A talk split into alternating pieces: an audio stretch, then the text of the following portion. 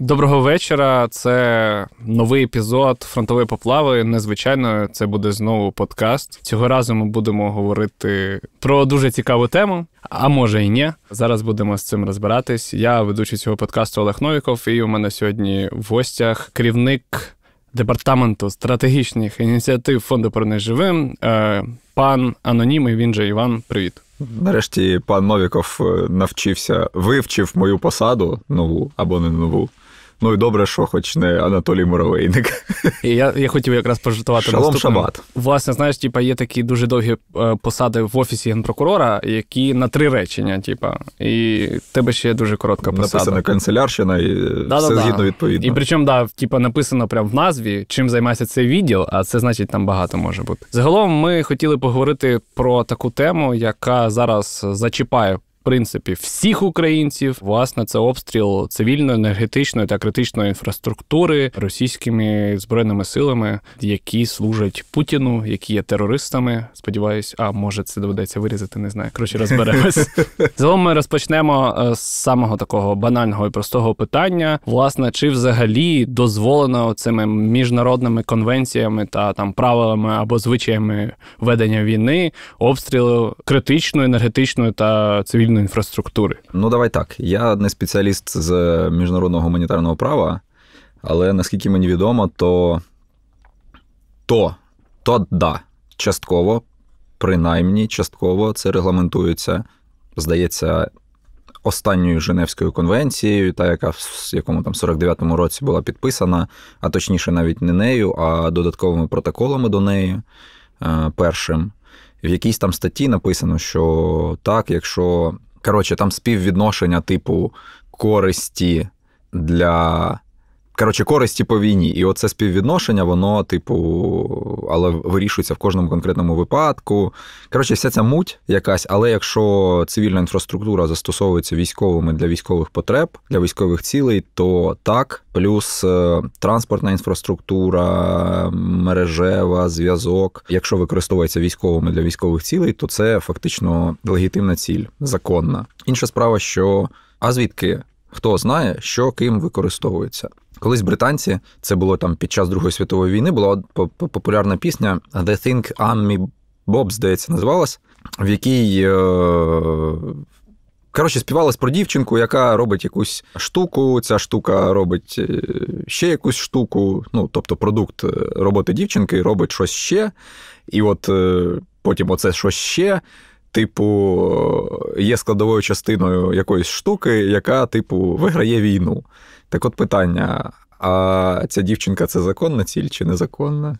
Тут, власне, да, ну насправді дуже цікаве питання. Якщо так подумати, ну, в принципі, не що подумати, а припустити, то можна сказати, що майже все є легальною ціллю, тому що теоретично воно може використовуватись військовими. Через це страждає просто звичайне е, населення цивільне. І це ж не просто там, умовно кажучи, якийсь один населений пункт, з якого ти можеш вивести людей і евакуювати їх в інший населений пункт, і там у них не буде цієї проблеми. А, На жаль, трапляється так, що всюди така проблема є. Десь вона взагалі там майже критична критична. Я знаю, що там і в Києві, і навіть на Київщині є історії, де там по 70 годин не було світла. І це ну, люди, які були в окупації, у них там не могло бути і по 30 днів світла. А от просто звичайні люди, які вже повернулись в Україну. Наскільки це взагалі можна вважати, от просто легальною ціллю, що ти знищуєш підстанції та власне теплоелектроцентралі? Ну давай так. Зараз е, як там Територія комфорту 603 тисячі квадратних кілометрів, і територія небезпеки також 603 тисячі квадратних кілометрів. Наприклад, е, окупанти в Криму думали, що вони там собі сидять в безпеці. Ну це не так. Окупанти на Луганщині і Донеччині, на тій території, яка окупована скільки вже майже 9 років, та скоро буде. Також зараз, коротше, трохи не його. Тепер стосовно твого питання, а чорт його знає, ще раз, я не спеціаліст з міжнародного гуманітарного права, і насправді це така мутна історія, яка реально розглядається фактично кожного разу десь там, типу, індивідуальні підходи. Хоча, в принципі, в принципі, є ж Римський статут, є міжнародний кримінальний суд, який власне і заснований на основі Римського статуту. І Україна навіть щось там підписала цей е, Римський статут, правда, не ратифікувала, наскільки я знаю. І оця вся штука, вона плюс оці ж гаагські, гаагські, Женевські конвенції, вони регламентують, і, власне, от це ж є база так званого права війни або міжнародного гуманітарного права. Я не знаю. Типу, я не можу дати правову оцінку. Ні, ну, Але очевидно, це- да. Це тупо тришак з одного боку, а з іншого боку, будь-яка трушна війна. Така, як у нас трушна війна, вона абсолютно не рахується з цивільними жертвами. Якщо ми дивимося там на розріз, бляха, який? Ну, давай з Першої світової війни, от типу 100. Власне, да, я хотів тебе наступне питання запитати: чи взагалі такі історії були в інших конфліктах, щоб якось хоча б порівняти? коли типу нарахувались з цивільними жертвами, Ну, не те, що цивільними жертвами, а от тупо там розбомбили дамбу, розбомбили там, не знаю, якусь електростанцію і банально оці от історії, там водонапорні якісь башти і так далі. Ну, до прикладу, в Сирії така історія була в 17-му році, здається, чи в якому. В Сирії там взагалі жаба щось зробила з гадюкою. От, і там е, купа різних сторін конфлікту від. Ну, було фактично зараз вже сильно менше, але було багато. Ключовими з них е, були свого часу Ісламська держава, терористична організація, потім всякі чуваки курди. Я вже позабував навіть назву. Ну, Оце я там була Аль-Нусра, Аль-Каїда. Да, да, да, да, це оці умовно помірковані повстанці. ісламісти, потім. а, Ну, сирійські повстанці, вони там теж да, мали да, якісь да. назви. І, власне, урядові сили, і курди наступали на ісламську державу, здається. Це б зараз би, якби була карта Сирії, я б ткнув би саме в яку дамбу, бо я вже тупо позабував назви. Ну, але історія була з е, там, зруйнованою дамбою, наприклад. Що ще? А була історія, знаєш, яка, яка називається прямо Війна міст. Це Ірано-Іракська війна. Там було. Коротше, це війна, яка по суті. Тривала скільки там 8 років з 80 по 88, але активні якісь там бойові дії, переміщення механізованих колон і так далі тривало перші два роки. Після того був якийсь стратегічний, е, стратегічний тупік, і просто чуваки ну, щось робили. І в якийсь момент іракці такі: о, дивіться, у нас є коротше ракети радянські. Ха- Хай якісь 100%, да? Ні, ну там е, Або ще старі піонер, були. щось ясно, там таке. скади, да, тоді ще був. А От, а давайте ми нанесемо удари по великим, але тиловим містам в Ірані: Тегеран, Тібріз, Кум, що там ще. Ну, коротше, всякі такі, типу, вони чорт знаде від того. Хід від лінії фронту, коротше, дуже, далеко, да, бо там, по суті, лінія фронту була кордоном Ірану і Іраку. Давайте, давайте. Ну і коротше, вдарили по тому ж, наприклад, Тегерану там, і Тібрізу. І іранці такі. Ну окей, ладно, тут от у вас Басра поряд з кордоном, а там ще от Багдад, Ірбіль, Кіркук, Мосул. Ну, ми ж теж можемо. І, власне, там таких, е, здається, п'ять епізодів було, коли іракці наносять удар по тиловим містам в Ірані, Іран, в свою чергу, наносить авіаційні ракети або там, бомбові, скоріше, ракет у них, мабуть, і не було, а удари по іракським містам. І, власне, оця війна міст вона призвела до того, що Іран е, почав після вже Ірано-Іракської війни свою ракетну програму, від якої є варік, що ми будемо трохи потерпати. Якщо вже не ну, потерпаємо Да, ну, власне, трошечки. ця історія стосується надання Росії балістичних ракет від Ірана, і ну, принаймні про це ЗМІ писали, що така Оце, історія ну, от е, дивись, е, коли якщо ем, іранці дадуть руснявам балістичні ракети, то коли, якщо знову ж таки, то це от е, для мене найяскравіший приклад того, як події, які відбуваються там 10, 20, 30, 50 років тому, впливають на наше сьогодення. І ну, щоб вирішувати такі проблеми, або щоб їх передбачувати в майбутньому, треба реально знати те, що було колись.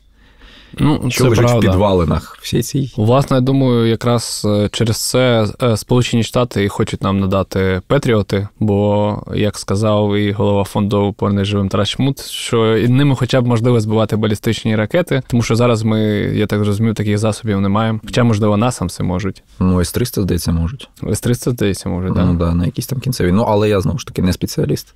Окей, е, давай знаєш про що тоді ще поговоримо. От історія, що я так зрозумів, що Росія просто може це робити, і не зрозуміло взагалі, що далі буде. А чи можемо робити ми так, як держава, яка обороняється від Росії, обстрілюючи там е, окуповані території, і в тому числі власне території, яка контролює Росія? Е, як казав класик, якщо зможемо, то Ну насправді я думаю, що ми все ж таки намагаємося. Я знаєш, я більше з того боку кажу, що якщо от ми обороняємося, нас підтримує західний світ, очевидно, що від нас такого точно не будуть чекати, щоб ми таке робили. По-перше, не будуть чекати. По-друге, ми все-таки маємо геть іншу культуру, і ми більше більше схильні до, до гри по правилах. Це не означає, що ми дотримуємося правил міжнародного гуманітарного права на 100%. Ніхто, в принципі, ніколи його повністю не дотримується. Це це прям факт.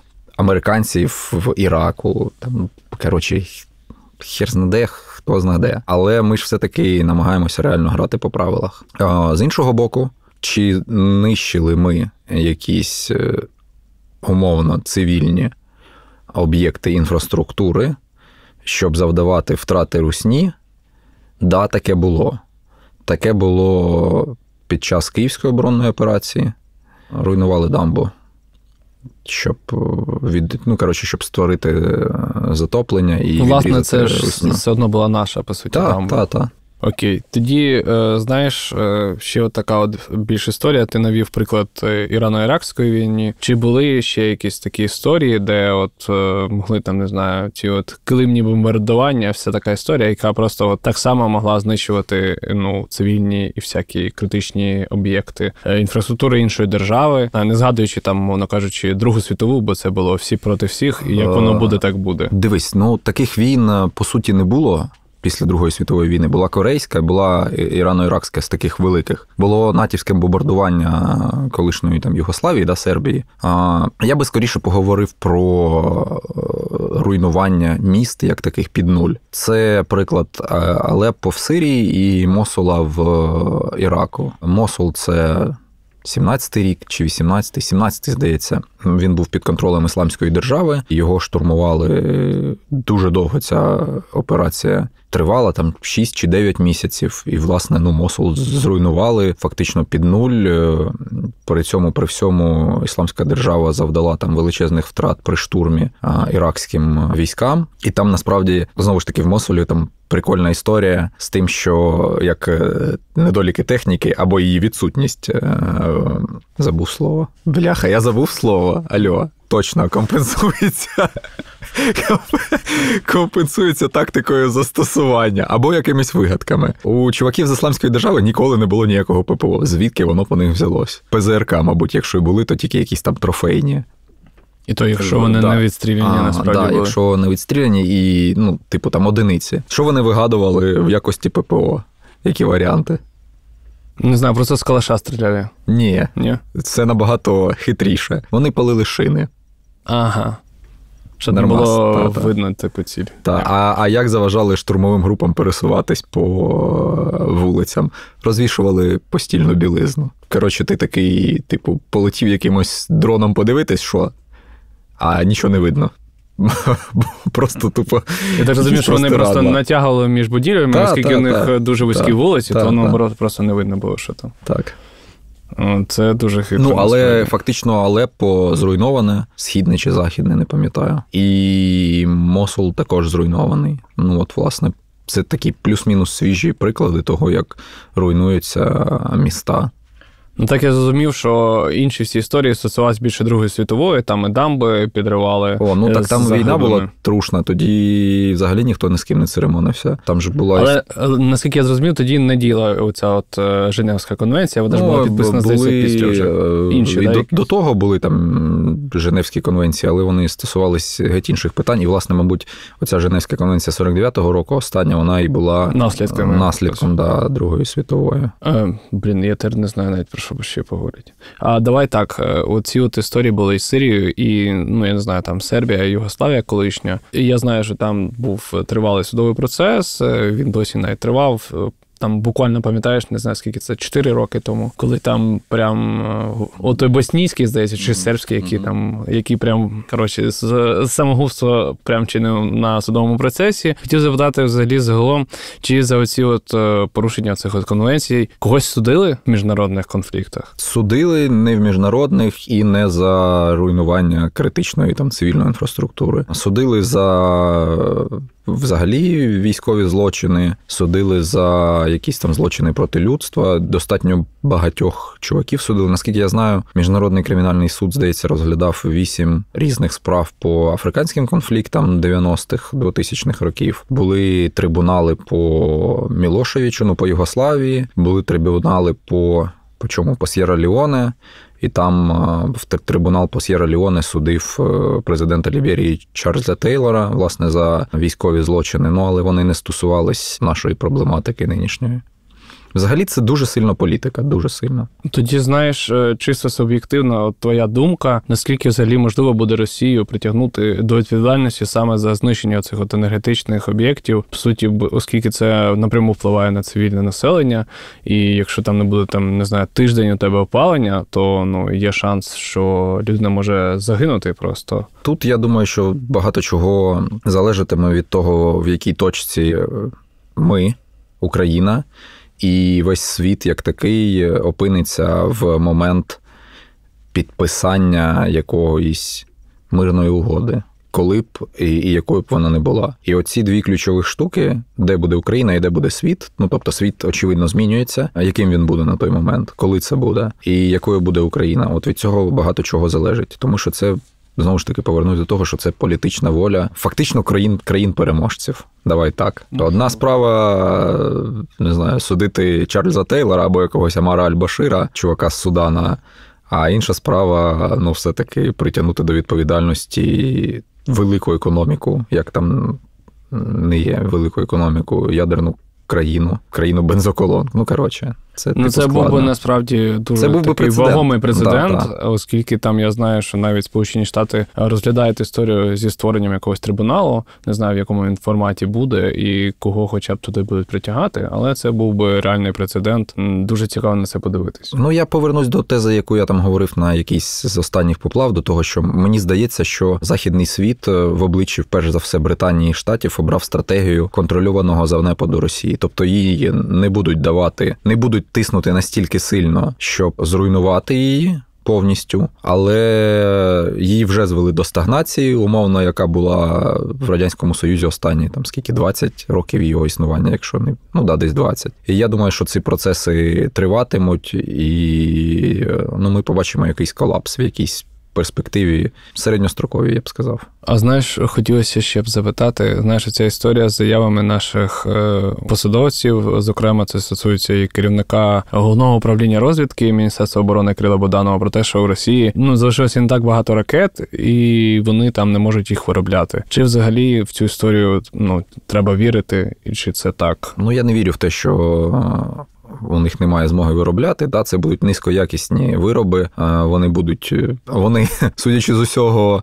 Навіть те, що вони рахують високоточною зброєю, вона не є такою. Але чим далі їх будуть відрізати від е, різних ринків, від технологій, тим ця зброя буде менш точною. Але те, що у них є спроможність, очевидь, робити ракети, ну це факт.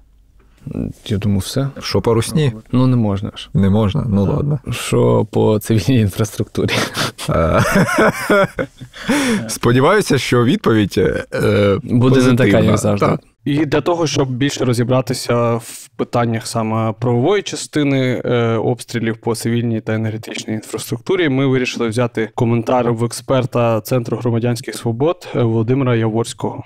Доброго дня. Доброго дня. Давайте розпочнемо з дуже простої насправді історії. Чи взагалі оці всякі Женевські міжнародні конвенції і так інше, які стосуються регулювання конфліктів, взагалі якось регулюють оцю історію про обстріли енергетичної цивільної інфраструктури, чи це заборонено, чи є якась відповідальність за це, наприклад? Прямо Питання атаки на енергетичний сектор воно не врегульоване. Тобто ви ніде не знайдете посилання, що, наприклад, заборонено атакувати енергетичний сектор. Але е, є різні положення в міжнародному гуманітарному праві, міжнародному кримінальному праві і антитерористичній діяльності в міжнародному праві. Там є різні положення, які забороняють атакувати певні види цивільних об'єктів. І тому те, що зараз відбувається, воно в принципі в певних питаннях може кваліфікуватися як порушення цих норм, але є дуже багато нюансів американців, і це далеко не таке однозначне питання. Саме тому це не вперше використовується така тактика, і в принципі в за неї ще ні разу нікого не карали. Власне, да, це мало бути моє наступне питання: чи взагалі в історії всіх конфліктів е, були аналогічні історії? Давайте тоді, можливо, поговоримо більше про те, е, чи взагалі е, реалістично зараз, в 2022 році, якось притягнути Російську Федерацію до відповідальності за це. В принципі, реалістично, тому що є три злочини, за які в принципі можна притягувати вище керівництво, і в цьому є слугою декілька важливих моментів. По-перше, вони самі визнали, що вони це робили. Тобто є декілька разів уже Путін і декілька разів інші високопоставлені люди в Російській Федерації прямо стверджували, що вони організовували ці атаки з метою погіршити життя цивільному населенню. Тому що тут дуже важливо, власне, не тільки хто дав прямий наказ, але як цей наказ виконано, і справді чи це спрямовано проти цивільного населення. Тому що, в принципі, енергетичні об'єкти, звичайно, пов'язані з військовими, і знайти ось цю лінію доволі складно. Але коли людина прямо каже, я атакую цивільні об'єкти, щоб людям жилось складніше, щоб вони там, наприклад, пішли з нами на переговори, тоді це вже зовсім інше питання. І тут і це реалістично, але це займе доволі довгий час. А цим е, першочергово мають займатися українські органи правопорядку, чи це вже має якісь там не знаю, держава, умовно кажучи, в особі Мін'юста має подавати якийсь позов в кримінальний е, суд європейський, чи як це взагалі має відбуватися?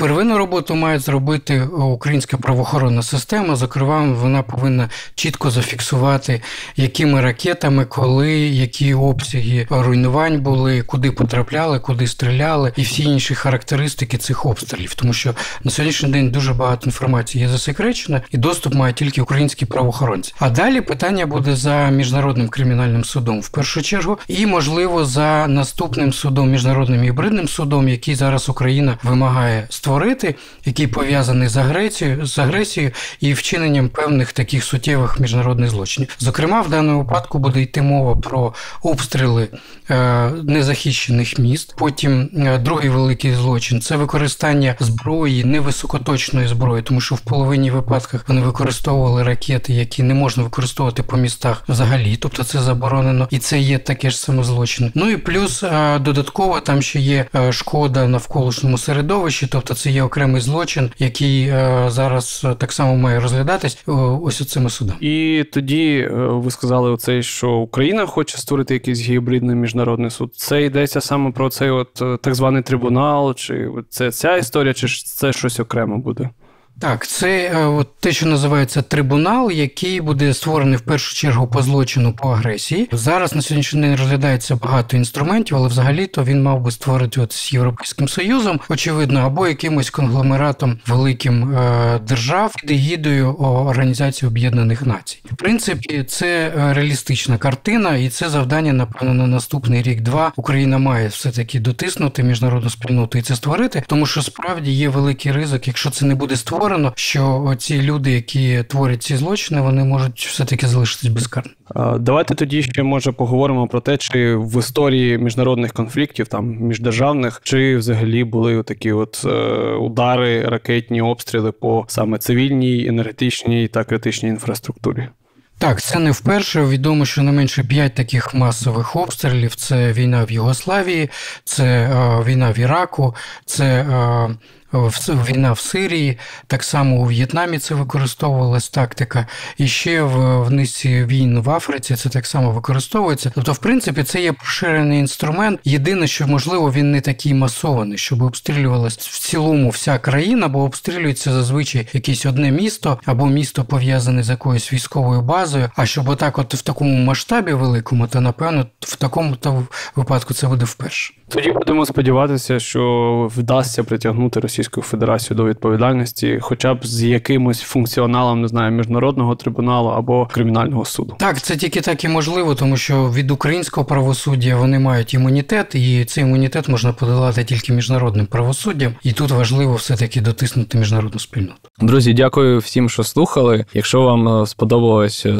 ну власне, це вже другий епізод, який саме виходить у форматі подкасту, то знову таки пишіть в пишіть в коментарях, ставте лайки, поширюйте наш контент, ставайте спонсорами, оскільки вони мають привілей ставити питання прямо в чаті, і вони підсвічуються окремим кольором. Тому ми ставимо їхні питання в основному, але іноді і звичайних слухачів. Також вони мають дочасний доступ до наших матеріалів, особливо коли виходять такі от відео або подкасти. Дякую всім, е, бережіть себе. І на сам кінець хочу сказати, що цей подкаст був е, створений у співпраці з програмою Democracy Frontline за підтримкою Федеративного міністерства закордонних справ Німеччини і організаторами програми ГО Media Frontline з Берліну та ГО Think Tank Ukraine з Харкова.